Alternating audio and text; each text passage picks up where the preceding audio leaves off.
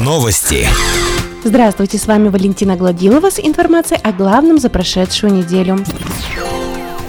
Рида Кабирова стала победителем областного конкурса «Супербабушка», который проводил областной конгресс татар. За победу конкурсантки боролись на протяжении трех месяцев. Им предстояло показать себя не только в таких испытаниях, как кулинарное искусство и показ мод, но и другие.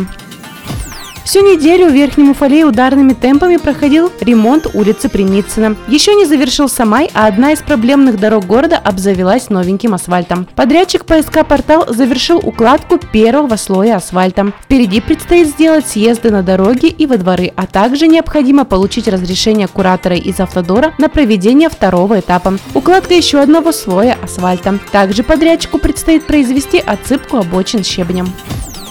МУП «Водоканал» информирует уфалейцев, что с 27 мая начала действовать система «Город» для оплаты коммунальных услуг, оказываемых предприятиям. Оплату за коммунальные услуги уфалейцы могут произвести в ПАО «Челенбанк», ПАО «Сбербанк», ПАО «Челябинвестбанк», Почта России и прочие финансовые организации, работающие в системе «Город».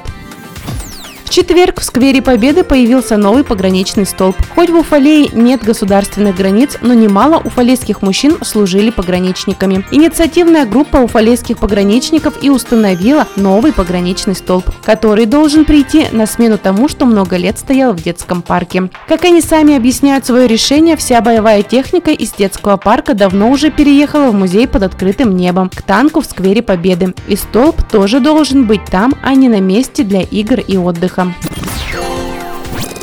Наш выпуск завершен. С вами была Валентина Гладилова, Уфалей информбюро.